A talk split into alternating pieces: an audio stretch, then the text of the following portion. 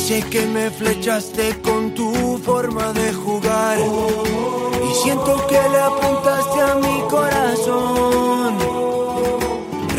Recuerdo aquellos momentos en los que te vi brillar. Tú siempre estás a la altura de la ocasión. A ver cómo lo hacemos para condensar todo en una hora de programa. ¿Qué tal familia? Amigos, buenas noches. Bienvenidos a Camino al Cielo, el programa especializado en la Liga Smartbank en sesión golfa aquí en la radio del deporte, Radio Marca.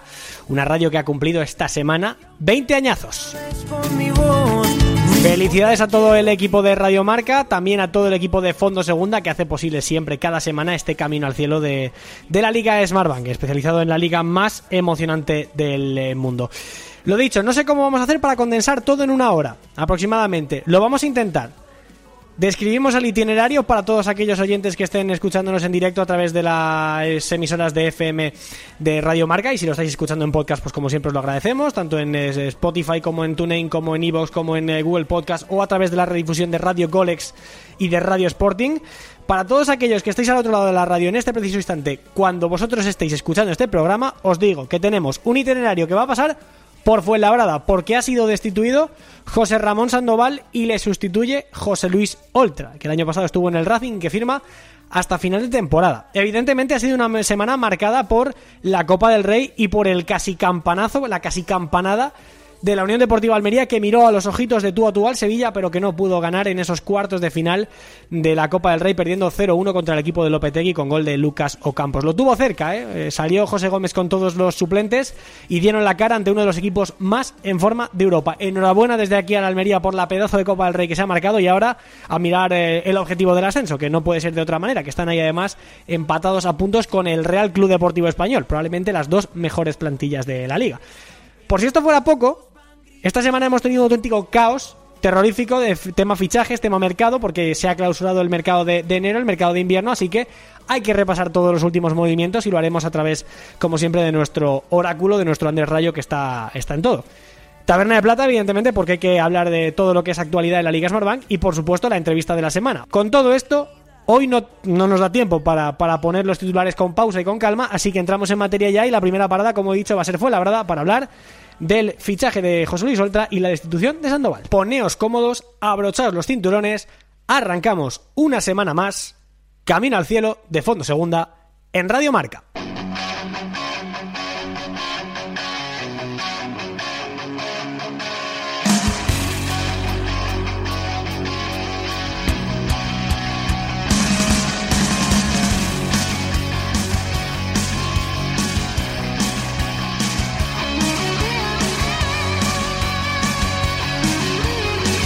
Bueno, vamos para allá con la noticia de la semana o la sorpresa de la semana, ¿eh? según se mire, porque yo desde luego me enteraba en la tarde del eh, martes de la destitución de José Ramón Sandoval y para mí era una auténtica sorpresa, lo he comentado antes en el intro. La verdad es que eh, circunstancias raras porque el Fuenlabrada no está en una posición apurada. Es verdad que ganó en el mes de noviembre un partido contra el Alcorcón y ganó otro contra el Mallorca en el mes de diciembre y desde entonces no ha vuelto a ganar, pero es un equipo que está bastante desahogado, bastante bien clasificado y eh, compitiendo todos los partidos. Lo último contra el Tenerife ha hecho un poquito de daño porque el Tete con un jugador menos le consiguió empatar cuando iba ganando, el eh, fue labrada y eso se ha llevado por delante a José Ramón Sandoval. José Luis Oltra, nuevo técnico del equipo Quirico, y para hablar de todo ello, pues eh, todo un detective del fútbol madrileño, todo un que me perdone, toda una leyenda, todo un clásico del eh, fútbol madrileño, un miembro de esta casa, o antiguo miembro de esta casa, mejor dicho, pero siempre será la suya. Carlos Sánchez Blas, amigo, muy buenas, ¿cómo estás? Leyenda, creo que no. Lo de detective me ha gustado. Buenas tardes. Al final el mote detective a la gente le suele gustar, ¿eh? Sí, me, me imagino con la lupa ahí escudriñando noticias, informaciones y bueno, eh, humildemente si nos gusta estamos enganchados al fútbol en general, al fútbol madrileño en particular y al fútbol de los modestos con mucha pasión. Sí, señor. Además ya, ya, son, ya son unos cuantos años ahí en Onda Madrid, estuviste en Radio Marca, además qué buena semana para entrar en tu antigua casa justo cuando cumplimos 20 años.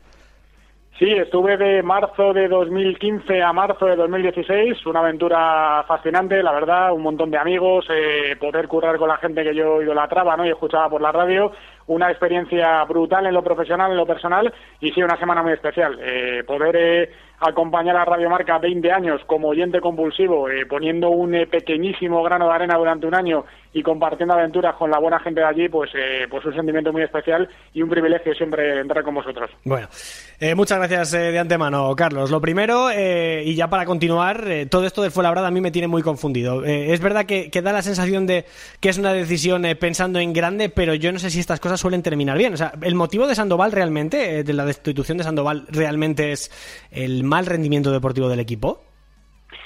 Bueno, yo creo que Jonathan Praena y Miguel Melgar, presidente y director deportivo, lo suelen tener bastante claro. Eh, ha pasado mucho tiempo, aunque realmente es menos de un año, y recuerdo que cuando echaron a Mere, pues eh, yo mismo, ¿no? Eh, me eché las manos a la cabeza en el sentido del poco agradecimiento que hay en el fútbol, ¿no? Porque Mere subía a segunda a un equipo que no tenía seguramente presupuesto para eso, que venía de temporadas buenas en playoff pero que es una hazaña meterse en el fútbol profesional por primera vez en su historia, comenzó la temporada como un tiro y luego eh, una mala racha le llevó al hoyo. Y con Sandoval ha pasado lo mismo, ¿no? Cogió al equipo de Mere, lo revitalizó, por eso digo que a veces el fútbol te sorprende. No lo metió en el playoff por cuestiones pandémicas y porque llegó muy justo a ese partido en Coruña y se quedó a nada, a dos minutos de meterse en la posición del Elche en ese playoff para subir a Primera División.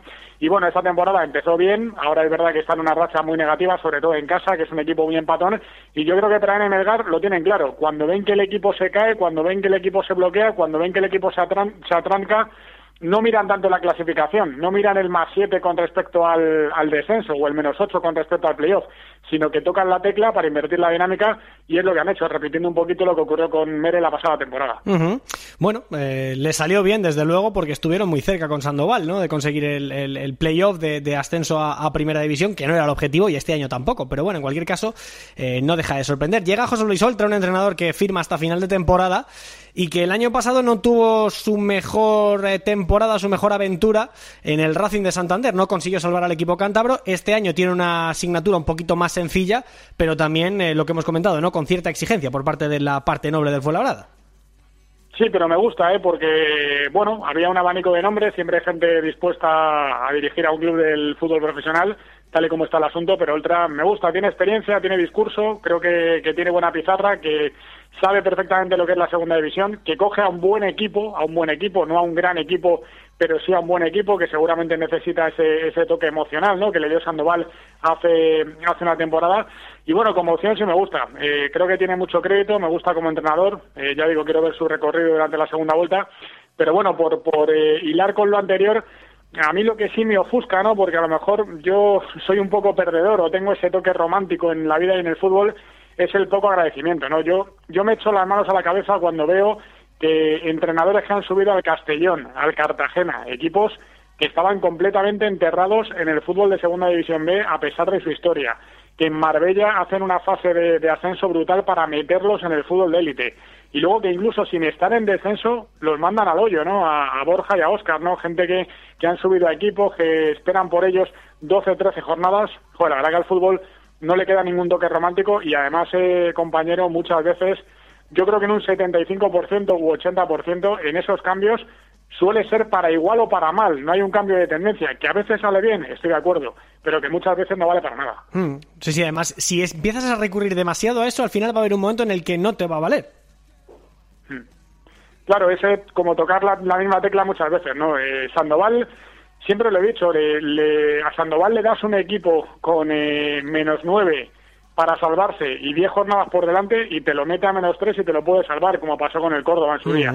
Pero luego le cuesta mucho en proyectos largos, ¿no? Eh, él es muy emocional, coge al jugador, le convence de que es moreno, guapo y con eh, tableta en el estómago, aunque sea ya talludito, 50 años, esto es una, una hipérbole, y no, y no tenga cuerpo ya para salir a ligar, le convence, o sea, le convence de todo lo que le dice cara a cara, pero claro, los discursos se van agotando en un vestuario y seguramente eso le ha pasado a Sandoval que más allá de la anécdota o no con Chico Flores, pues eh, al final mm. los proyectos se desgastan en un club como el Fuenlabrada. Bueno, lo de Chico Flores ni lo comentamos, simplemente una reacción eh, un tanto, eh, bueno, mística también, un tanto misteriosa con los emoticonos y demás.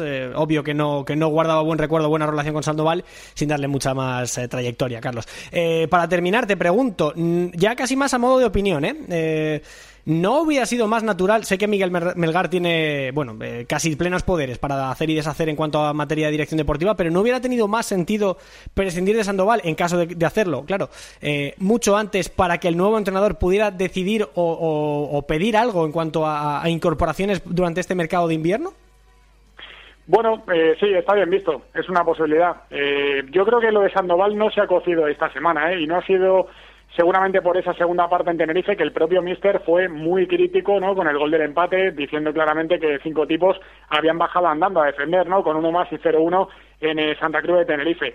Yo creo que se venía cociendo, que se venía cociendo, que lo iban viendo ¿no? en la dinámica del equipo, en las sensaciones, en lo que llegaba desde el vestuario.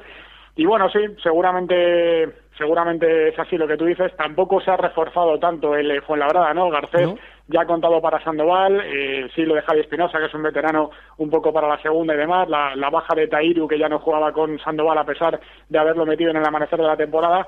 Bueno, eh, yo creo que Ultra se adapta a eso, ¿eh? Le das le das, como diría Rafa Benítez, un sofá y, se sienta bien. Le das una lámpara y acaba alumbrando. Creo que es un entrenador capaz de sacar recursos y me apetece mucho verlo en el Club de Fútbol Fuenlabrada. Sí, señor, os lo vais a pasar bien con él, ¿eh? que además es un eh, mister que explica todo muy bien en las ruedas de prensa.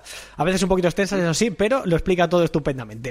Eh, en fin, Carlos, que gracias por pasarte por Camino al Cielo aquí en Radio Marca para hablar un poquito del Fuenlabrada, a ver si le empieza a ir un poquito mejor al equipo Quirico. Lo dicho, un abrazo enorme y muchas gracias, un placer.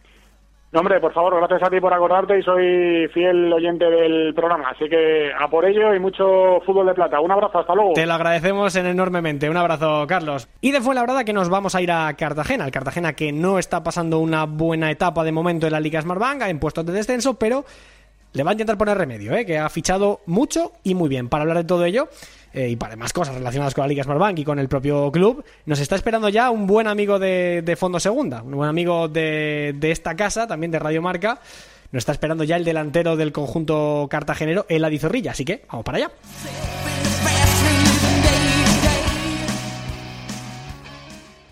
Hola, soy Borja López, jugador del Radio Sporting de Gijón, y estoy escuchando Camino al Cielo, Fondo Segunda.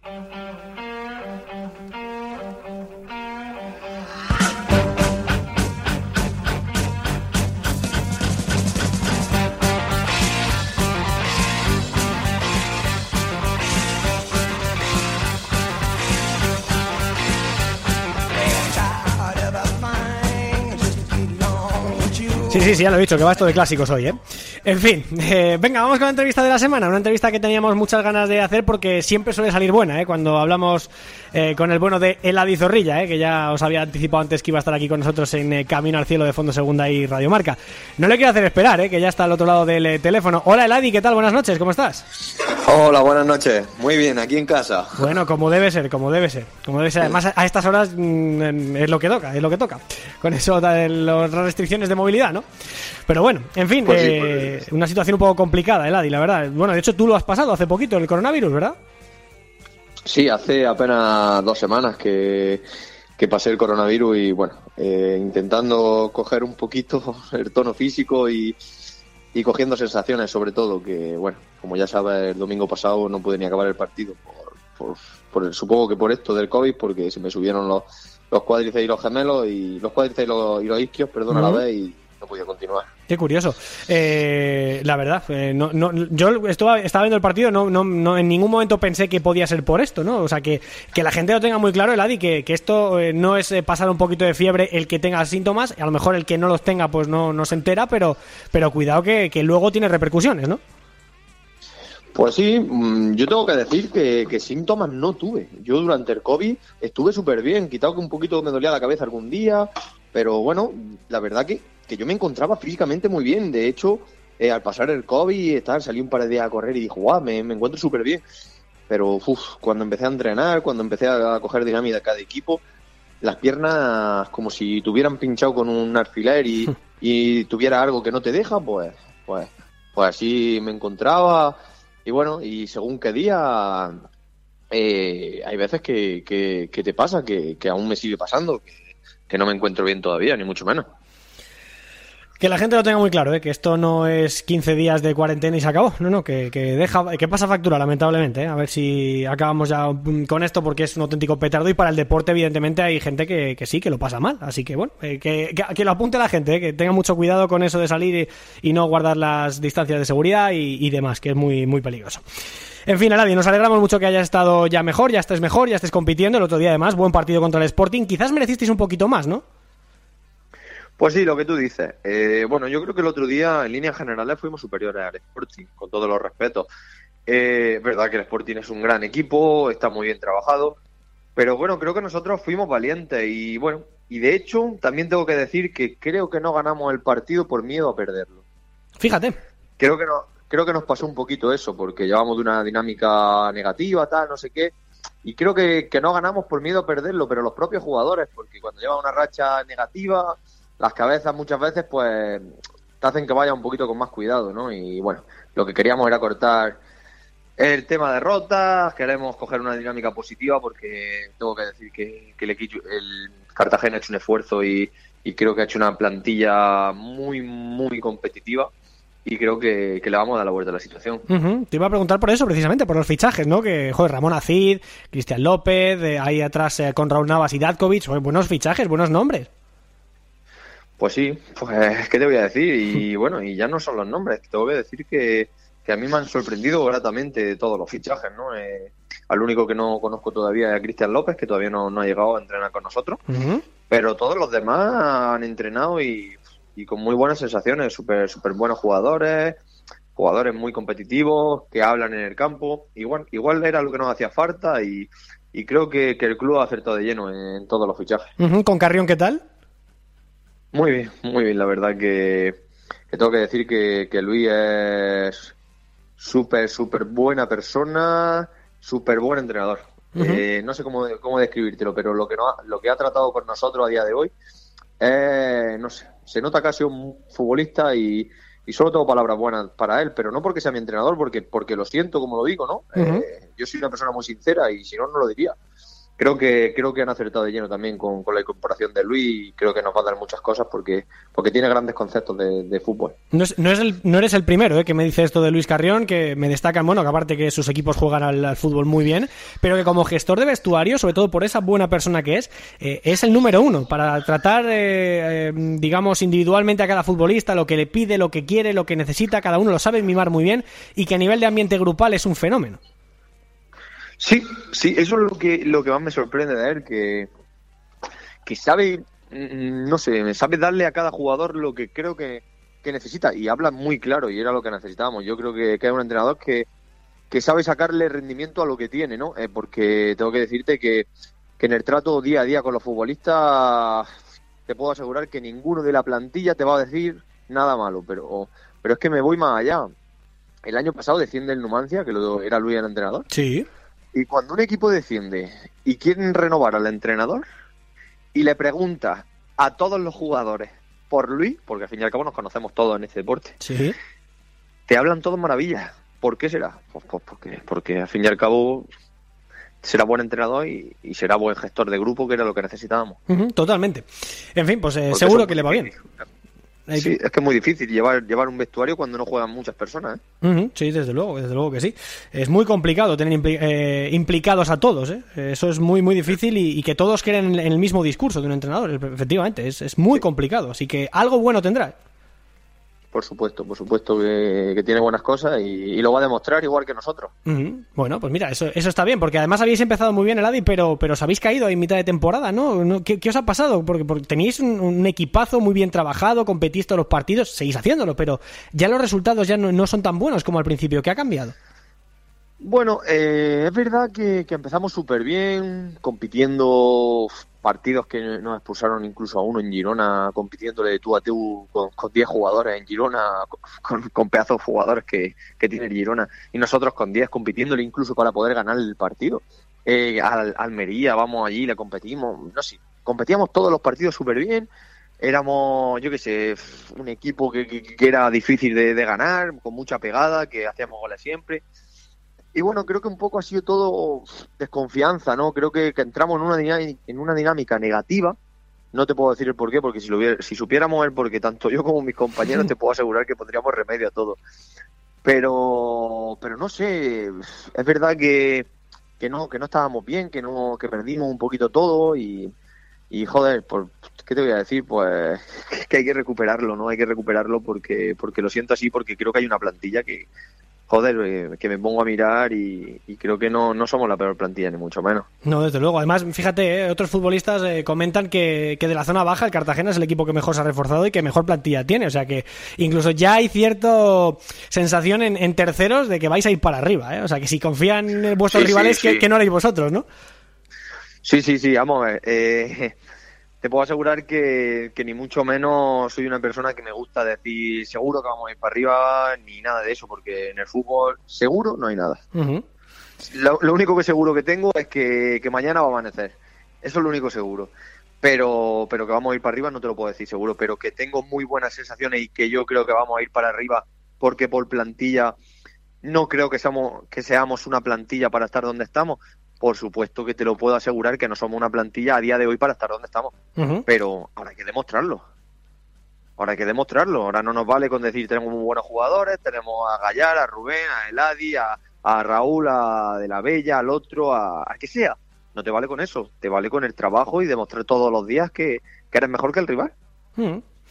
El, aficionado que te está escuchando seguro que va a salir tremendamente contento y animado de, después de esta entrevista y después de este programa. Estoy convencidísimo de, eso. Bueno, si, si no es cuestión de que salgan animados, no, si es cuestión de demostrarlo, si es que es demostrar, si es que es que muchas veces dicen que las palabras, las palabras se las lleva el viento, y es verdad, es que las palabras se las lleva el viento. ¿Para qué quieres decir, decir, decir? Hecho, hay que demostrar que somos un gran equipo, que estamos comprometidos a 100% con ellos, que estamos, ¿eh? que estamos, que la plantilla está comprometida al 200%, con este club y te puedo asegurar que vamos a salir para adelante, por, pero por, porque tenemos que salir. Sí, señor. Bueno, pues eh, ya te digo que, por la forma de decirlo transmite mucho el así que creo, bueno, y ya, verás las reacciones en redes sociales, ya verás como todos los aficionados dicen, vamos para arriba, con este equipo sí, seguro, seguro, vamos, no te quepa la menor, no, la menor duda, ¿eh? que además la afición de Cartagena es exigente, ¿eh? pero, pero agradecida a muerte ¿eh? con, con el equipo, cuando las cosas van mal y ve que el equipo aprieta, ahí están, ¿eh? Yo siempre he dicho que, la afición de Cartagena es de, de las aficiones más pasionales o apasionales que he tenido en mi vida, tanto para lo bueno como para lo malo, ¿eh? Eh, te voy a decir una cosa, yo me gusta que cuando estoy mal que me apriete, pero también me gusta que cuando estoy bien que, que hablen, porque cuando, cuando haces ruido, cuando estás bien, hacen ruido de verdad. ¿eh? Y, yo me gusta, me gusta sentir mi gente, me gusta, me gusta que, yo que sé, que el equipo haga un buen partido y se motiven y, porque eso es ser ambicioso y en, el, y en la vida hay que ser ambicioso siempre. Eh, a mí me preguntas qué quieres, qué quieres para mañana y te digo jugar en primera. Y, me dirá, ya hace cinco años estaba jugando en tercera, me da igual, pero yo quiero jugar en primera. Y ya está, y yo creo que hay que ser ambicioso en todo y me gusta la afición que sea ambiciosa, no me gusta una afición conformista. Yo no lo soy conformista y, mis compañeros no creo que sean conformistas tampoco. Entonces creo que para aspirar a grandes cosas tienes que ser una persona que, que mire al frente. Y eso es lo que yo pienso, como yo pienso. Mm. Pues sí, señor, pues está estupendo. El, discurso, desde luego, que, convence a cualquiera. A mí, que soy neutral, pues ya te digo, a mí ya me tenéis eh, convencido. Oye, Eladi, una pregunta relacionada a tu rendimiento ofensivo, porque, bueno, ahora te preguntaré sobre lo que ocurrió en verano y demás, pero representas el 26% de los goles de tu equipo. Seis goles, tres asistencias, participas en muchísimos, en muchísimos eh, goles de tu propio equipo. Eres un jugador que, además, titular ya eh, fundamental, casi, casi que insustituible, ¿no? Acompañando ya a Rubén Castro arriba, pero ¿tú te esperabas que esto fuera así? Es decir, tú en verano estabas más para irte que para quedarte y sin embargo, oye, se te repesca, juegas y demuestras que mereces estar ahí. Yo es que, yo siempre lo he dicho, eh, yo es que nunca me fui, yo siempre he estado aquí. Eh, es verdad que el año pasado yo pasé una situación de que, de bueno, de que el año de antes venía de hacer veintitantos goles en segunda vez, tuve ofertas de segunda y no pude salir. Obviamente, lo he dicho muchas veces en redes sociales, o en redes sociales, no, perdón, en entrevistas, la ilusión de llevar tres años jugando en segunda B y hacer muy buenos números, pues creía que era el momento de pegar el salto a segunda A porque así se me había ofrecido. Y pensé, obviamente, pues luego empieza otra vez a entrenar, te tienes que meter en la dinámica de grupo y, joder, eh, de verte en segunda A a que no te dejen salir o a cualquier cosa, es complicado, muy complicado, es muy complicado meterte otra vez. Siendo así, bueno, el año pasado hice ocho goles, creo, en 22 o 23 partidos porque me perdí, me perdí no, en, en 19 partidos. Dentro de lo que cabe no está mal. Pero siempre digo una cosa, como ahora la ilusión que tengo por jugar en segunda y la ilusión cuando me enfrento a un defensa, por ejemplo, te pongo el, el, re- uno reciente, Babín. Sí. Bueno, pues mi entrenador antes de salir al campo me dijo, ah, va a tener un central muy complicado, que va muy bien por arriba, que es fuerte, ten cuidado, no te apegues mucho a él. Y a mí eso que me diga el entrenador me, me motiva, me motiva. Digo, guau, pues si es fuerte, pues, pues me mato ahí con él a palo, me mato. Es que, y por eso, esa es la ilusión, yo creo que es la ilusión. Y eso a mí me da unas ganas de, de trabajar que, que, que- que en segunda vez a lo mejor no las tenía el año pasado. Y por eso este año estoy que, que tenía ganas de jugar en segunda división y es que no hay otra palabra. No, Es se que te tenía nota, muchas ¿eh? ganas y Se tenía- nota. y tenía ganas de, de ser válido porque se dudó de mí en, en, en verano y, y dudaron y dudaron, pero ahora las cosas se demuestran. Y ya está. Y se lo dije, mira, no se me olvidarán las palabras que le dije a, a Manolo Bray, al director deportivo de- del Cartagena, que a tengo que decir que Manolo Bray nunca duda de mí, la verdad. Si estoy aquí es gracias a él. Pero le dije, gracias por haberme dado la... Porque ya cuando me dijeron que me quedaba, me dijeron, gracias por... ha- Le dije, gracias por haberme dado la oportunidad. Acuérdate que antes de enero me tienes que decir de renovar. Eso es. Y ya elegiré yo. Y ya elegiré yo. Y eso está Manolo Bray para decir si es verdad o mentira. Bien, pero no te ha dicho nada todavía no de renovar, Eladi. La verdad que la verdad que no me han ofrecido la renovación, pero, Eso, era te iba a pero te quiero decir que, que se lo dije.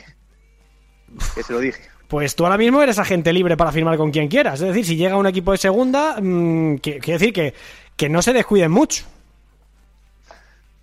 Te digo la verdad, no, miro más allá. No, no miro en firmar con nadie. Yo estoy muy a gusto aquí en Cartagena, estoy súper in- involucrado con el proyecto. Eh, no quiere decir que algún día tenga que salir de aquí. Por supuesto que tendré que salir y daré las gracias a todo el mundo.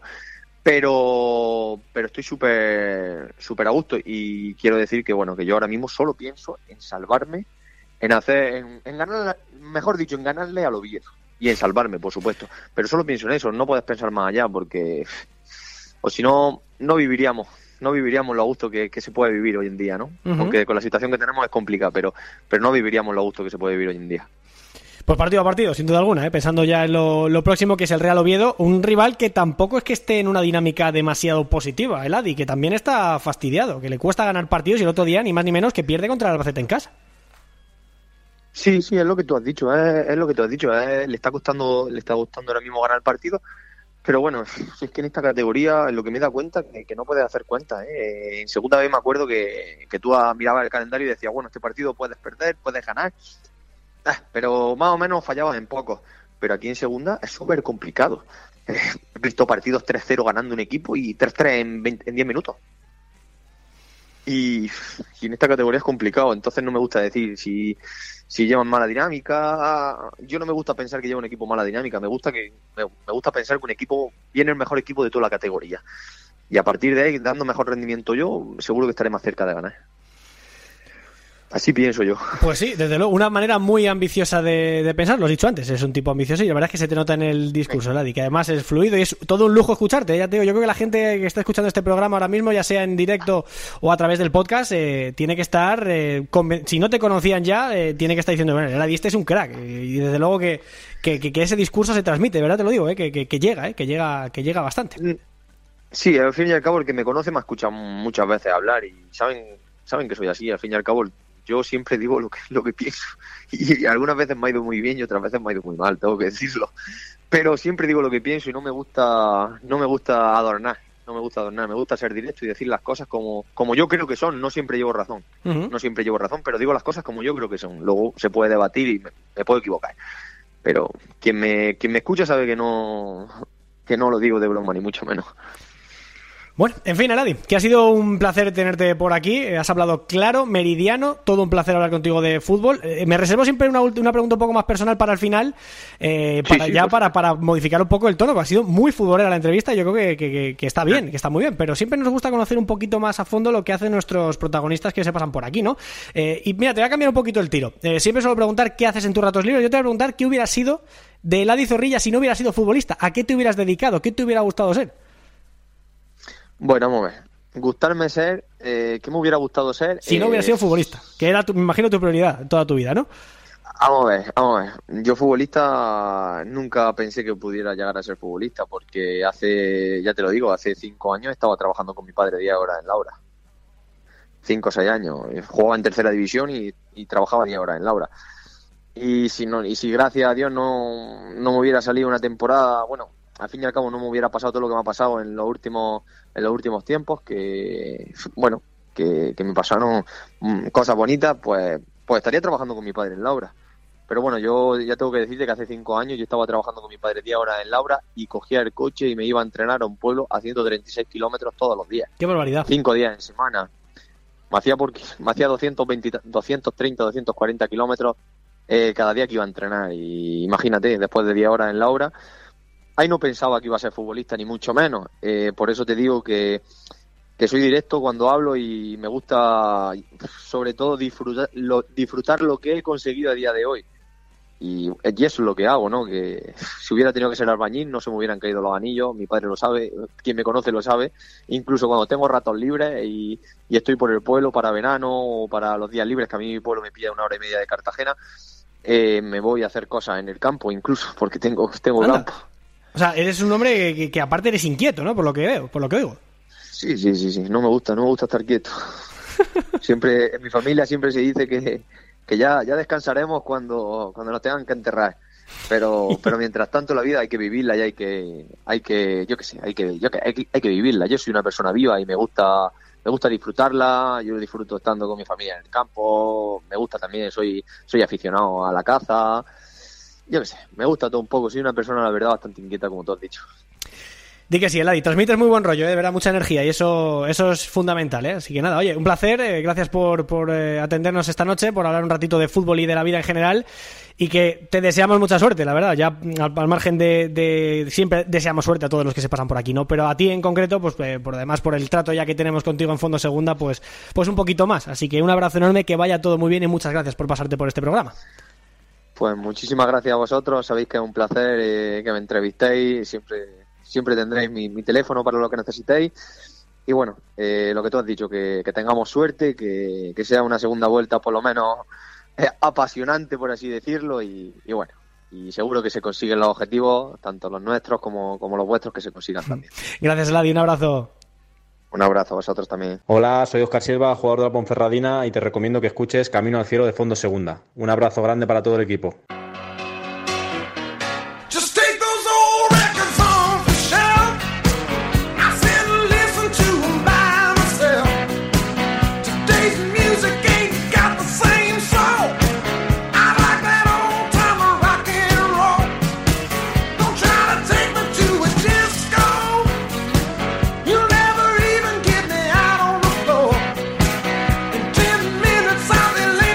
Este temazo de. Este clasicazo, ¿eh? De Bob Seger eh, ilustra muy bien eh, el ratito de radio que vamos a pasar en los próximos minutos. Desde luego que sí. Así un poquito con ritmo, hablando de clásicos. eh, cosas un poco hasta canallescas que luego tendremos la tertulia y ojito, ¿eh? el equipito que tenemos para la tertulia. ¿eh? Yo solo te digo que voy abriendo los buzones de las querellas por lo que pueda pasar. En fin, semana ajetreada en el mercado de fichajes. Yo hacía mucho tiempo, lo comentaba en Twitter en la noche del lunes, yo hacía mucho tiempo que no me quedaba tan patidifuso con los movimientos del último día de mercado. Lo de este fin de semana, o lo de esta semana, mejor dicho, ha sido de locos en el eh, mercado de invierno. Para hablar de todo ello, porque claro, han sido tantos que no los hemos podido meter en los titulares. Entonces, para hablar un poquito de ello y para que la gente sepa qué jugadores han eh, fichado por qué, según qué clubes, tenemos al hombre del fax. Es que le iban llegando, según iban entrando los fichajes, le iban llegando a él de primera mano y el tío lo iba comentando, como siempre. Muy activo en Twitter. No me enrollo más para presentarle, que ya le conocéis. Pasa que hace mucho tiempo que no se pasa por aquí, ¿eh? Andrés Rayo, buenas noches. ¿Qué tal, Jaime? Buenas noches. Sí, ya me apetecía ¿eh? pasarme por aquí después de la noche estresante que tuvimos de lunes, con tanto fichaje a última hora. Eh, tú que, además, tú que preguntas mucho lo de si éramos buenos o malos estudiantes, los clubes son malos estudiantes, lo dejan todo para la última hora. Sí, hay alguno que sí, ¿eh? Hay alguno que... No es que solamente lo deje eh, para última hora, sino que además estaba mejor antes del periodo de invierno. Que estas cosas son las que a mí me vuelven loco. Que un equipo se debilite Sí, sí, con sí. respecto a lo que tenía hace un mes. Es- Esto es una cosa que, me- que a mí me flipa. En Albacete no están muy contentos. No, y en Castellón me consta a mí que tampoco, por ejemplo. En Castellón, Castellón, tampoco. Saba- Sa- Sabadell Uh, también. en ha hecho Sabadell, sí, señor. cosa, Es- bueno. están cabraditos algunos en Sabadell, ¿eh? Sí, sí, sí. eh, se habló de que, de que el director deportivo tanteó a Eugeni Valderrama y que intentó algunos. Bueno, yo creo que todos habrán intentado, pero, pero hay alguno que se ha quedado ahí en la orilla. Sí, yo pensaba que iba a ser la cosa un poquito más eh, paradita con el tema de la crisis del coronavirus, pero ni mucho menos. En fin, de todo lo último, de todo lo que ocurrió la noche del lunes, que igual alguno anda un poco perdido, ¿qué me destacas? ¿Cuáles son los fichajes que más eh, te han llamado la atención o que consideras mejores? Pues mira, hablando de memoria, ¿eh? pero porque es imposible acordarse de todos, pero Ramón Acez o Asís, no sé, nunca he sabido cómo se pronuncia este, Sí. este nombre. Eh, me parece un fichaje interesante, ¿eh? porque ascendió con el Granada, estaba teniendo pocos minutos en primera, pero para segunda división es un jugador muy, muy aprovechable y, y creo que el Cartagena le puede dar sitio porque José Ángel Jurado estaba dejando dudas y, y hay un puesto en el centro del campo que cualquiera que más o menos se lo gane se lo puede comer. Y luego Mollejo, lo conocemos perfectamente en segunda división, sabes lo que te puede dar y, me parece un gran fichaje para, para el Mallorca. El caso de, de Javi Espinosa, que también es una posición que el Fuenlabrada necesitaba reforzar, eh, porque Cristóbal ya es un jugador veterano y no tenía otra alternativa más allá de Patecis. Eh, a nivel global, eh, ¿para ti hay algún eh, fichaje innecesario o algún equipo que, que se haya debilitado? Lo hemos comentado antes así un poco por encima, pero eh, algo que te haya decepcionado de este periodo de mercado de invierno. Bueno, lo lógico, evidentemente, es mirar al Albacete, como he dicho antes, porque no solo que no hayan fichado, es que han dejado salir a más jugadores de los que han venido. Eh, y luego lo que ha venido, pues Tana, mm, no parece que vaya a dar gran cosa, y Cedric, pues era eh, suplente, muy suplente de, del Oviedo. Entonces, el mercado del Albacete es malo y me parece que es, una, que es objetivo decirlo. Yo creo que ni siquiera un- el director deportivo del Albacete te va a salir a, a sacar pecho por, por ello. Luego, es verdad que el Sabadell, yo hubiera hecho algún retoque, no me parece que. O sea, yo creo que tiene alternativas ahí en la plantilla, pero hombre, es un equipo que está abajo y que le, y que le podría haber venido bien algún que otro retoque. Y luego el Castellón, tú me dices que, que hay gente enfadada, pero, pero bueno, yo creo que han fichado a, a Bodiger en una posición que ahora parecía bien cubierta desde que ha llegado Garrido con, con Gus Ledes, eh, Carles que ha vuelto, eh, Rubén Díez un poquito por delante, Josep Señé. eh, bueno, yo creo que tiene ahí jugadores y aún así han traído Bodiger. Entonces, eh, vamos a ver, vamos a ver cómo, cómo funciona el Castellón y, y luego, bueno, pues equipitos, por ejemplo, de, de media tabla que me han gustado, ¿eh? Coincido, coincido contigo, la verdad es que lo ha hecho bastante bien. El Real Zaragoza no ha estado mal tampoco, aunque es verdad que El ya había hecho. también. Claro, ya había hecho los deberes eh, con anterioridad, cosa extraña. Este- estos han sido buenos estudiantes, por lo menos en el mercado de invierno. Pero sí, sí, sorprende Sí, mucho. sí, sí. El Zaragoza, Zaragoza hay que destacarlo también porque, porque tampoco necesitaba fichar tanto. Y tú y yo que coincidimos en, en- con el compañero Pablo Carreras, ¿eh? hablando un poquito, ¿te acuerdas? De tertulia de, de Zaragoza. Yo creo que también concluíamos en que aunque tenía que fichar, los buenos también los tenía en casa. Que lo que tenía que hacer era reenganchar a los que estaban y hacer algún otro retoque. Entonces, bueno, fíjate, Pei Burns, eh, llega para el centro de la zaga, que a mí me parece eh, un gran jugador, pero el otro día francés sigue estando espectacular y Jair Amador es el mejor del equipo, con lo cual eh, incluso los que estaban ya es que tienen nivel para, para salvar al Zaragoza. Desde luego que sí. Don Andrés Rayo, que ha sido un placer como siempre, ¿eh? comentar contigo la actualidad de la Liga Smartbank, en este caso el mercado de fichajes. Quiero decir que, que la taberna subsiste sin ti, pero tú que eras un cliente vivo, a ver si te pasas de vez en cuando, ¿eh? No, mira, tengo que decirle a la gente que no me da tiempo cuando lo propones. Macho, bueno. se apunta tan rápido la gente que llego y ya está cubierto el cupo. Fíjate, el otro día hasta Rodri, Rodri Morán me, me- me afeó que, que- que no se le invite más a menudo, ¿no? Que no se le personalicen invitaciones más a menudo. O sea, fíjate, sí que está concurrida la plaza, ¿eh? Eh, yo solo puedo deciros que tengáis cuidado a la tertulia que viene ahora porque habéis juntado un equipo curioso y estamos en una, en una hora tonta. Desde luego que sin mucho cuidadito con lo que se pueda decir de ahora en adelante. Don Andrés Rayo, un abrazo enorme. Gracias por pasarte por tu casa. Abrazo, un abrazo. Venga, ya está. Si lo, si lo ha cebado Don Andrés Rayo, vamos abriendo las puertas de la tertulia.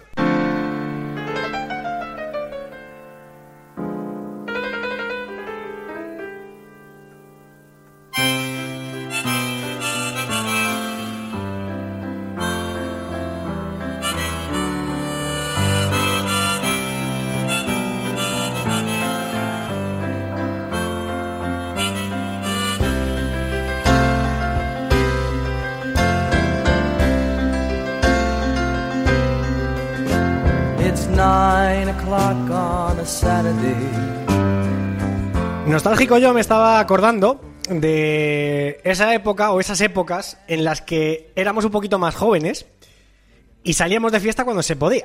Eh, a altas horas de la mañana, pues uno volvía convenientemente contento, porque lo había pasado muy bien, evidentemente. Y claro, llegaba a casa y lo primero que hacía era abrir la nevera, ¿no? Y tiraba de, digamos, de, de sobras o de algún eh, recurso gastronómico fácil y accesible para satisfacer eh, su hambre de madrugada para poder acostarse pues con la tripa llena y, y poder descansar mejor, porque tampoco es bueno irse a dormir con el estómago vacío, ¿no? Además que esa noche pues seguramente se hubieran gastado muchas energías. Entonces, claro, a estas horas, tres y pico de la mañana que estamos ya eh, aquí en Radio Marca, en eh, Camino al Cielo de Fondo Segunda, eh, no os podéis imaginar la conversación en preescucha que hemos tenido. Claro, a estas horas ya uno con hambre, ganas de volver a casa eh, para tomar algo, picar algo y acostarse. Está aquí Eduard París hablando de, de- de- de las tapas de, de la- de- de las fiestas de su pueblo, que se ha apretado hoy unos chicharrones espectaculares. O sea, Eduard, eh, Eduard París, buenas noches, ¿cómo estás? ¿Qué pasa, Jaime? Oye, ¿Qué tal? Buen día, eh. Hoy ha sido buen día. sí, escucha, señor. eso no se hace, ¿eh? Eso a los que estamos aquí al pie del cañón pasando hambre, que hemos cenado ya hace rato, eso no se nos puede hacer, ¿eh?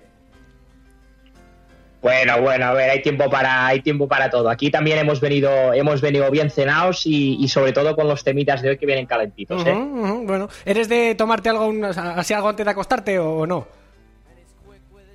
Hombre, depende, depende del día, ¿no? Tú has dicho lo de lo de la fiesta, eso sí, el día, esos días no, no fallan o no, o no fallaban.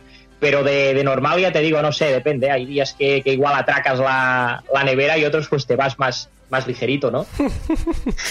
A ver si Pablo Vallejo, que no hay que reírse por ahí, va a atracar la nevera de la taberna. Hola Pablo, buenas noches, ¿cómo estás? Hola, muy buenas, Jaime, ¿qué tal? Mm, Bueno, no también como tú, ¿no? No, no sé qué tal, qué tal se ha dado hoy el Twitch, eh, esta, esta semana el Twitch con el Almería, la verdad es que lo hemos tenido cerquita, ¿eh?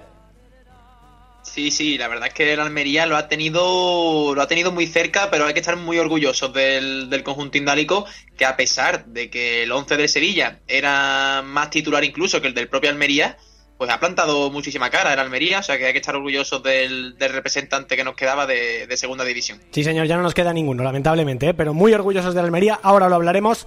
También tenemos hoy un hombre que, que viene calentito, ¿eh? entre la destitución de Sandoval y la, digamos, eh, capacidad para emerger de las cenizas del Club Deportivo Leganés de la mano de Asier Garitano, pues claro, llega Daniel Soriano absolutamente pletórico. ¿O no, Sori? Buenas noches, ¿cómo estás?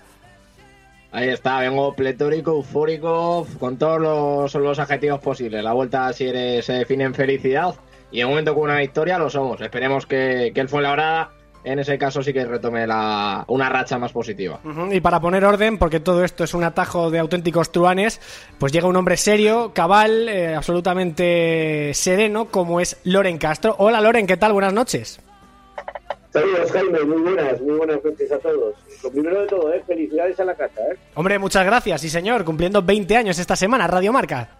Efectivamente, efectivamente, aunque sea con un poquito de, de retraso, pues aprovecho la, la oportunidad ¿no? para felicitar a, a la radio de referencia en el deporte. Sí señor, fíjate, ¿ves? ¿ves? Si digo yo que es un hombre serio y cabal, que lo tiene todo controlado, de verdad, qué maravilla.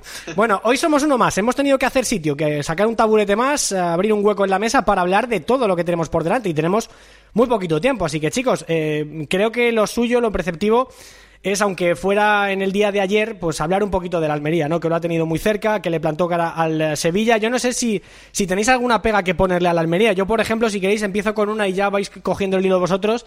Es que para mi gusto, es verdad que los 11 suplentes de la Almería están también para la Liga Smartbank y lo han hecho muy bien en esta Copa del Rey, pero a mí me pedía el cuerpo pues poner a lo mejor la columna vertebral, ¿no? Eh, Corpas, Sadik, eh, Samu Costa a lo mejor en el doble pivote y a lo mejor Cuenca. No sé si por ahí vosotros habéis echado de menos también a la columna vertebral y a lo mejor, que todo esto es muy ventajista, a lo mejor el resultado hubiera sido otro. No sé cómo lo veis. A ti y a todos, Jaime, a ti y a, y a todos. Pero bueno, es que después tú ves el, el partido, la actuación que hace, que hace la Almería y bueno, pues tampoco te, te quedas quizá con, con la duda. Lo hemos dicho, lo ha dicho antes Vallejo, ¿no? Que quizá el 11 del, del Sevilla era incluso más titular que el de que el de la Almería.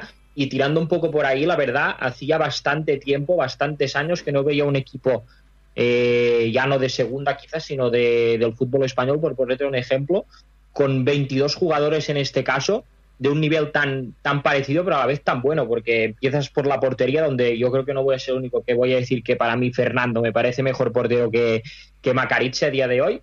Siguiendo por los centrales, creo que han hecho un, gran partido, de la voz fuera de posición y Chumi, eh, partido más que correcto. Después te encuentras con, con Petrovic, que, parece que siguen siendo amiguitos con, Samu Costa, pero hace también otro gran partido. Y después la gente de arriba, pues cumpliendo hasta que después acaban entrando los, teóricos titulares y ponen en aprietos al Sevilla. A mí eh, me ha gustado. Sí que es verdad que con el 11 titular eh, seguramente hubieran subido las, posibilidades, pero me ha parecido un, me pareció una actuación más que correcta de, la teórica unidad B de la Almería.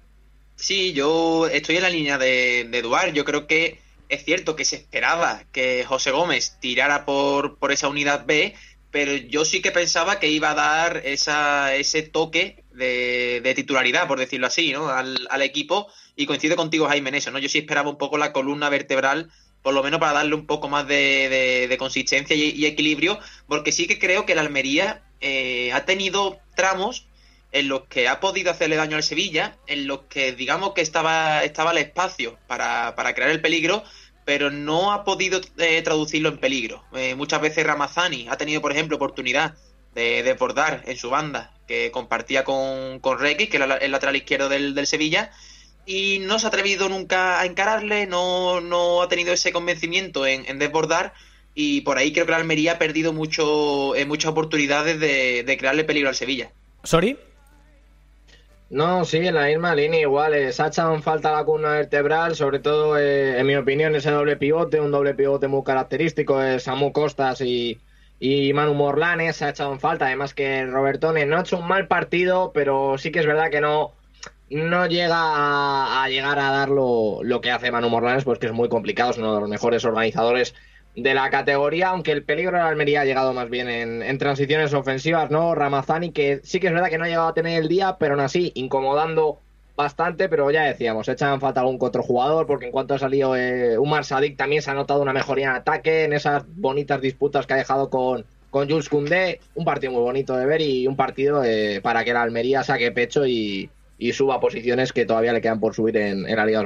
Uh Para ti, Loren, ¿estás de acuerdo con el resto de compañeros que, tenía que haber tirado un poquito de la unidad A o, te gusta la propuesta de premiar a los 11 suplentes? Poco, poco, poco más que, añadir a lo que a lo que ha dicho eh, Pablo, a lo que ha dicho Dano, lo que ha dicho Sori, ¿no? es que para mí eh, el Almería no tiene unidad A y unidad B. Es que a mí el Almería me da mucho miedo. Me da mucho miedo todo lo que hace. Eh, y eso es para, para sentirse orgulloso del equipo. Yo creo que ha habido dos detalles en el partido y se desequilibra la balanza en favor del, del Sevilla, pero por muy poquito, ¿no?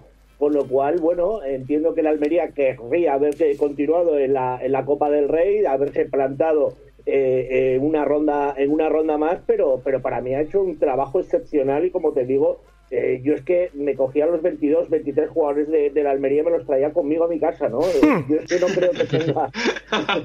sí, sí, os lo digo en serio, es que a mí me da mucho miedo y supongo que, gente del Español, del Mallorca, de, Leganés estén muy pendientes de, esta Almería porque ha tardado en comenzar, ha tardado en arrancar, pero ahora no va a haber quien le pare. Sí. Eh, ¿Queréis comentar algo más, chicos, de la Almería? sobre todo... Dale, sorry, dale. Ah, voy, para allá, voy para allá. No, sobre todo comentar eh, una analogía ¿no? en, la Liga Marban, que yo creo que son la que representan el Almería y el, y el Rayo Vallecano. Eh, en mi opinión, son dos equipos que te pueden optar por dos fútbol, por dos modos de fútbol distintos, tanto exterior como interiores. Son más equipos eh, dados a jugar de manera exterior, pero tienen líneas de media puntas como para poder jugar a ello y muchas veces de lo que se aprovechan, como fue el caso del Rayo Vallecano contra el Español, ¿no? Y hacer esa similitud, ya que los dos no empezaron de la mejor manera, pero ahora cada vez más están cogiendo una continuidad y, como decía Loren, metiendo miedo bastante. Eh, no está guionizado esto, eh, que lo sepan los oyentes, que no está guionizado, pero ha dejado ahí caer eh, Sori algo relacionado con el español y el Rayo Vallecano. si queréis nos vamos ya a la jornada pasada, porque es verdad que ya estamos a jueves, estamos casi más en previa de, de, una nueva jornada de la Liga Smartbank. El martes tuvimos el partido de la Almería en Copa del Rey, nos pilla un poco ahí en medio, pero no sé si queréis comentar algo que os haya llamado la atención de, la jornada. De Español, Mallorca y, Almería, que parece que ya son los tres equipos que se van a desmarcar por completo de, del resto de, plantillas y de clubes que parece que la lucha por el ascenso directo es cosa de estos tres y parece que lo va a seguir siendo, ¿no? Eh, empiezo yo, empiezo yo, Jaime, si te parece, con un detalle muy, rápido, porque quiero recordárselo a los oyentes de, Camino al Cielo y de, Radio Marca en la llegada de Alejandro Menéndez al Albacete, que me preguntabas y te decía, eh, paciencia, calma, porque el método de Alejandro Menéndez eh, no es cortoplacista, va a ir arrancando poco a poco. Tú decías, pues buena esperanza para la afición del Albacete, 13 de 15. Para mí lo más destacable de esta jornada hay muchos partidos y muchos detalles que seguramente ahora mis compañeros eh, debatirán, ¿no? Pero, pero yo quiero remarcar eh, el, eh, la racha, por decirlo de alguna manera, del Albacete de, Alejandro Menéndez, porque en esta temporada, en esta liga, con los equipos que hay, y cambiarle la cara al Albacete en estos últimos encuentros, 13 de 15, me parece eh, súper meritorio. Así que felicidades a Alejandro Menéndez. Desde luego que sí, además ganando a un rival como el Oviedo. Dale, Pablo, perdona. No, quería decir que, que se me ha adelantado completamente, porque yo también quería resaltar a, Alejandro Menéndez y esas tres victorias consecutivas que sacan al Albacete del, descenso, pero siguiendo la línea de lo que tú comentabas, eh, Almería, Mallorca, Español, ¿no? Eh, tres equipos que, como tú dices, están predestinados a luchar por dos plazas y los tres eh, tienen, entre comillas, la, la obligación por proyecto de, de, conseguir una de ellas. yo he de decir que a medida que van pasando las semanas, me van gustando cada vez más Mallorca y Almería, los voy viendo cada vez más completos, más hechos, eh, la carne al punto, ¿no? Pues el Almería y el Mallorca estarían ahí. y al español, sin embargo, cada vez eh, es cierto que, tiene mucha calidad, es indudable, ¿no? Hablar a estas alturas de eso, pero veo que, en, cierto, en ciertos factores y en ciertos matices eh, todavía no saben de qué va la película y les está costando puntos. Les está costando puntos y ahora mismo enrachan dos derrotas consecutivas, tres si contamos la de la de Copa. Sorry. Eh, ¿de, qué crees, ¿De qué crees que te voy a hablar, Jaime? pues por eso te doy paso, porque ya estábamos tardando. si es que llevamos 13 eh, minutos de tertulia y todavía, aparte de, ese cebo que he soltado yo al principio para presentarte, no hemos dicho nada del hijo predilecto de Leganés. Ahí está, hijo adoptivo literalmente. Pues es que todo con Asier es más bonito, incluso es que antes de empezar el partido sonaban los cánticos de fondo que pone la megafonía y parecía de verdad que estabas en el estadio, veías a Asier, decías otra vez hemos vuelto ¿no? a, la vida feliz. Como decía Andrés Montes, a veces la vida puede ser maravillosa y con Asier desde luego el inicio lo ha sido, inicio bonito, quedan muchísimas cosas por pulir, sobre todo en el, en el aspecto defensivo, que es donde más sufrió el Leganés, con balones laterales, balones aéreos, también es verdad que luego contaba con Manu Barreiro, que es un futbolista, un delantero que se conoce la la categoría de, de pe pero sobre todo destacar el, aspecto ofensivo del Leganés, un Rubén Pardo más liberado, que no más desfragmentado con sus compañeros de medio campo y también alabar a un jugador como, como es Javier Eraso, capitán del Leganés, y que mm, tras no contar prácticamente nada con, con Martí, vuelve a la titularidad, dejando una asistencia y, haciendo gala de lo que es el Leganés, ¿no? Enseñando a los nuevos que vienen y a los que vendrán eh, lo que es el Leganés, trabajo y, oficio. Eduard, bueno, Jaime, cuidado porque, a ver, has dicho el tema este del trío de cabeza y, creo aquí que, toca, toca discrepar, ¿eh? Porque vamos Bien, a ver, me gusta que discrepéis, no me gusta que estéis siempre de acuerdo en todo, que, queda todo como muy formalito. vamos a ver, vamos a ver la clasificación, es decir, tenemos al Mallorca, eh, líder 48, eh, ganó al Girona en el último minuto, ¿eh? Y, sufriendo eh, de lo lindo. español, ya lo hemos dicho, dos derrotas en liga, tres con la de con la de Copa y, esa remontada que, se come frente al Rayo de cuidado. Almería eh, tiene un partido aplazado, ¿sabéis contra quién es, no? Leganés, Almería. señor. Es decir, ojito a eso. Si gana la Almería se pone líder, empatado a puntos con, con, el Mallorca, pero es que si gana el Leganés se mete también en la pelea. Yo creo que el Rayo, que está ahí en medio, ya está. Le ha ganado seis puntos de seis al español, también cabe recordarlo, dato interesante. Decían a ver quién le va a ganar eh, los dos partidos al español, pues de momento ya le ha ganado el Girona y ahora también le ha ganado el, el Rayo. El Sporting de, nuestro amigo Loren, pues yo creo que va a estar ahí. Quizá no llegue a ese, a ese bloque de cabeza, pero va a estar ahí, no está tan lejos. Y, siempre está el típico invitado sorpresa que se cuela desde detrás. Yo que sé, Ponferradina, Mirandés, Girona, ya ves que siempre están, siempre están ahí al acecho. Por lo tanto, eh, creo que estamos a una altura de la temporada que cuando quizá pensábamos que más, más cerrada estaba la lucha, eh, parece que poco a poco se abre y todos los equipos que te vienen por detrás te están dando uno o dos argumentos sólidos para pensar en que pueden pelear esa, esa hegemonía de tres. Eh, he preguntado por pinceladitas, me habéis dado las vuestras. Eh, voy a dejar un momento en el banquillo a Sori para que los demás hagáis una pequeña puntualización o algún pequeño detalle sobre el debut de Asier. ¿Os convenció el Leganés? Creo que lo hemos dicho, ¿no? Ofensivamente, tremendo. Es decir, yo creo que ahora es cuando realmente vamos a ver aprovechar al 100% eh, el arsenal ofensivo que tiene el Leganés en plantilla. Yo creo que con Martí estaba al 60-70% por ponerte una cifra de lo que realmente podía aprovechar. Y después veremos, eh, yo creo que en este partido del debut no le salió demasiado bien, que va a ser la, seguridad defensiva. Creo que el Leganés se tiene que basar en eso también. Va a ser importante porque vemos que todos los rivales directos que tiene arriba eh, la tienen y quizá el Leganés pues le, le, pueda faltar y en este caso yo creo que jugando en casa, yo creo que el Lugo, sin desmerecer el, el nivel que está ofreciendo el equipo de Nafti, que está siendo alto, eh, no te puedes permitir encajar, encajar dos goles. Pero en líneas generales, buen debut para mí de, de Garitano. Uh. ¿Lo apruebas entonces, Eduard? Eh, ¿Tú, por ejemplo, Loren, lo apruebas? Supongo que sí, ¿no?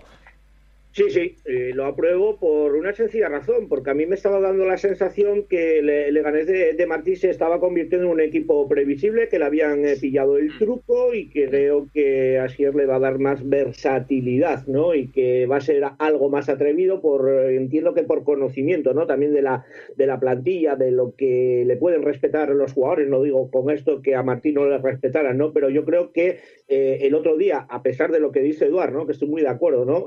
que, que que tendrá que trabajar un poquito más la, la defensa, es un equipo eh, valiente, es un equipo abierto y eso le hace imprevisible, ¿no? Todo lo contrario de las últimas jornadas con Martí, que yo, a mi modo de ver, pues se estaba convirtiendo en un equipo que ya le habían eh, cogido eh, la, la medida a sus rivales. ¿Vallejo? Sí, pues simplemente por completar que sí, es que a mí Martí, coincido con Lorena ahí, me ha parecido siempre un entrenador eh, estéril, por decirlo así, ¿no? Eh, previsible, como lo ha catalogado Loren. Y creo que esta llegada de Garitano, sobre todo, le viene bien al Leganés para agitar esa, esa zona ofensiva, ¿no? Más o menos lo que comentaba también Eduard. Y sobre todo también esa zona defensiva, es cierto que, que por bandas si algún desajuste hubo, y creo que por ahí tienen que ir los tiros de Garitano a mejorar el equipo. Y como ya del Leganés lo han dicho todos, déjame meterte un apunte que no he dicho antes, Vale. Jaime, y es eh, que me gustaría resaltar a Cristo González, ¿eh? que desde Oh. que ha llegado le ha dado una cara completamente distinta al Mirandés. Sé que lo he dicho fuera de tiempo, pero, pero tenía que decirlo antes de, antes de que acabara mi turno. No, no, perfecto, perfecto. Además es que está bien que puntualices en Cristo porque eh, marcó el otro día un golazo, lleva ya una racha muy buena de goles, el otro día también con un doblete, es decir, lleva ya tres tantos en el Mirandés y se está, se está saliendo. Es uno de los grandes fichajes de la Liga Smartbank en este mercado de invierno. Eh, los dos minutitos que nos quedan de tertulia aquí en la taberna os los voy a pedir para que puntualicéis, para que apostilléis, para que señaléis el jugador, el mejor fichaje de la Liga Smartbank en este mes de enero. A ver, ¿quién empieza?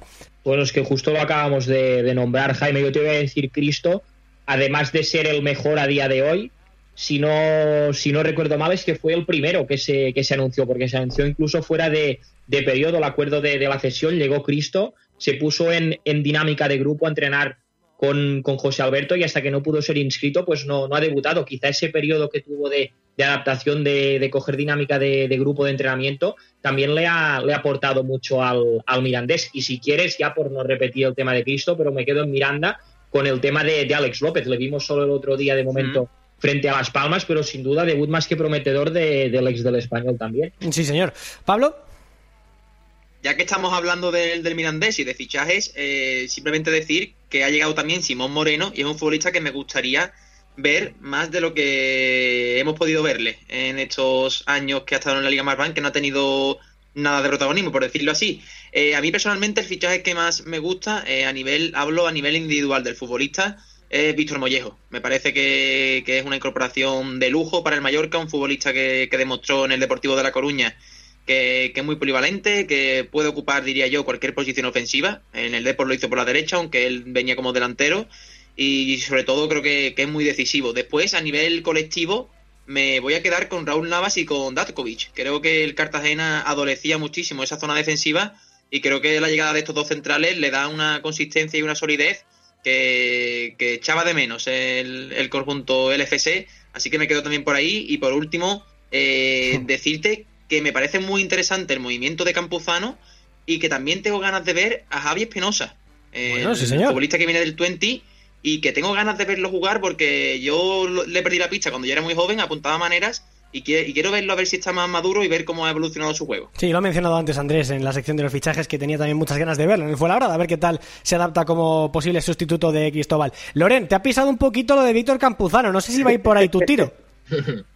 Sí, hombre, claro, eh, habéis mencionado unos cuantos jugadores, estoy completamente de acuerdo, eh, pero bueno, yo esperaría también a que, empezaran a carburar esos jugadores que llegaron también ayer la última hora, ¿no? Me parece muy interesante lo que puede aportar Miguel Ángel Guerrero en el Rayo Vallecano, ¿no? Que le puede dar pues un poquito más de margen a, a Quasmi o intentar jugar de alguna otra manera, pero por supuesto que quiero que destaque que sea el fichaje de invierno de la Liga Smartbank, eh, Víctor Campuzano, ¿no? Eh, el Sporting lleva peleando por él desde el mes de, de, agosto, una negociación que se interrumpió en octubre y ahora se vuelve a retomar y se vuelven a cruzar los caminos de David Gallego y de Víctor Campuzano, ¿no? El entrenador que mejor rendimiento le ha sacado al jugador del español, así que esperamos, esperemos que la parroquia rojiblanca pues sean alegrías, ¿no? Eh, sobre todo porque puede haber incluso un interesantísimo cambio de, de sistema, eh, no viene exclusivamente a sustituir a Yuka, sino también a complementarlo, ¿no? Con lo cual, vamos a esperar un poquito, vamos a esperar un poquito, pero estoy muy de acuerdo con los eh, fichajes que, que, habéis mencionado, ¿no?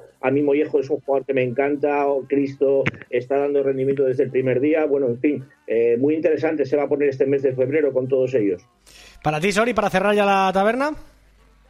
Pues mira, yo también te lo voy a dividir un poco, pero te voy a dar solo dos nombres. El primero te lo tiro más de, de corazón y de convicción de que puedo hacer, eh, de que pueda hacer las cosas bien en España, porque ya lleva dos temporadas muy buenas en Japón. Que estoy hablando Oh. de John Anders Serantes, el Sí, portero que ha fichado el, el Tenerife en su época en Leganés, sobre todo en el ascenso a, a Primera División, eh, el mejor portero de la categoría ese año, dejando paradas para el recuerdo como, como el penalti a Susaeta en, en, el, Carlos Tartiere, el único penalti que, había fallado hasta ese momento Susaeta. Y el otro jugador bastante interesante por el sistema de juego que tiene el Lugo, Apia, el, el jugador de Almería, que venía prometiendo bastante. No había dejado malas actuaciones en los últimos partidos con, con el Almería, pero se marcha definitiva, se marcha cedido al Lugo momentáneamente. Y un jugador muy a tener en cuenta, que al Lugo le gusta mucho profundizar por banda y es un jugador que en el uno contra uno y, y con bastante espacio por delante puede hacer muchísimo daño a cualquier defensa. Bueno, pues eh, habría invitado una ronda a cualquiera de vosotros en esta taberna a quien hubiera dicho Brian Rodríguez o quien hubiera dicho José Rodríguez, pero como ninguno lo habéis dicho, pues a pagar la cuenta, queridos. Un abrazo enorme a los cuatro, podéis ir en paz. Gracias, Sori, un abrazo. A ti otro, Jaime, nos vemos prontito. Cuídate, Loren, un abrazo. Un abrazo, muchas gracias. ¿Cómo se ríe el sinvergüenza? Eh, Pablo Vallejo, cuídate mucho, amigo. Nos vemos por Twitch, ¿eh? E igualmente, Jaime, un fuerte abrazo, amigo. Eduard París, cuidado con el fútbol manager, ¿eh? que ya se empezó flojito, ¿eh? Bueno, bueno, hay tiempo, hay tiempo para sacarlo adelante. Un saludo, un abrazo a todos. Eh, que el jeque no se anda con tonterías. Un abrazo a los cuatro chicos, gracias por, por la ayuda y por vuestro trabajo. Nosotros cerramos la taberna y abrimos el menú del fin de semana.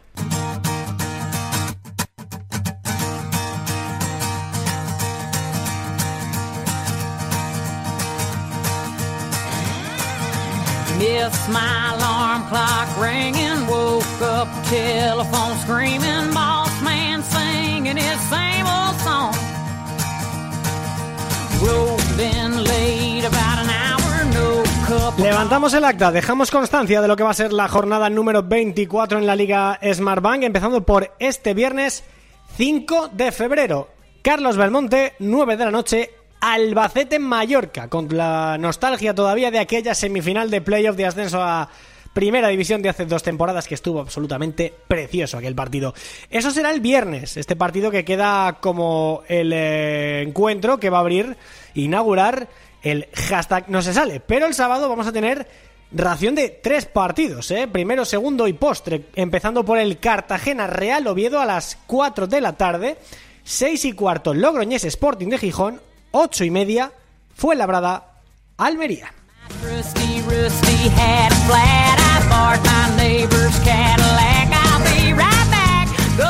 Para el domingo 7 de febrero tendremos un Girona Leganés en el turno del almuerzo a las 2 de la tarde. A las 4, Málaga Real Zaragoza, en lo que va a ser el partido de la jornada, un encuentro que podremos ver a través de Movistar Vamos. 6 y cuarto, Castellón Club Deportivo Mirandés y Rayo Vallecano Tenerife, partido también de, en abierto de Gol Televisión. Para las 8 y media, 7 y media en Canarias, queda el eh, Unión Deportiva Las Palmas Sabadell, 8 y media, como digo, en la península 7 y media en Canarias. Y para el lunes se quedan otros dos partidos descolgados. A las 7, Ponferradina Alcorcón. A las 9, ojito al partidazo, también en gol, en abierto, Lugo Español. Para no salir, de verdad, entre cómo está la cosa por ahí fuera y cómo está la Liga Smartbank por dentro, yo lo tengo muy claro. Hashtag no se sale, Liga Smartbank en Vena y a disfrutar de un fin de absolutamente maravilloso.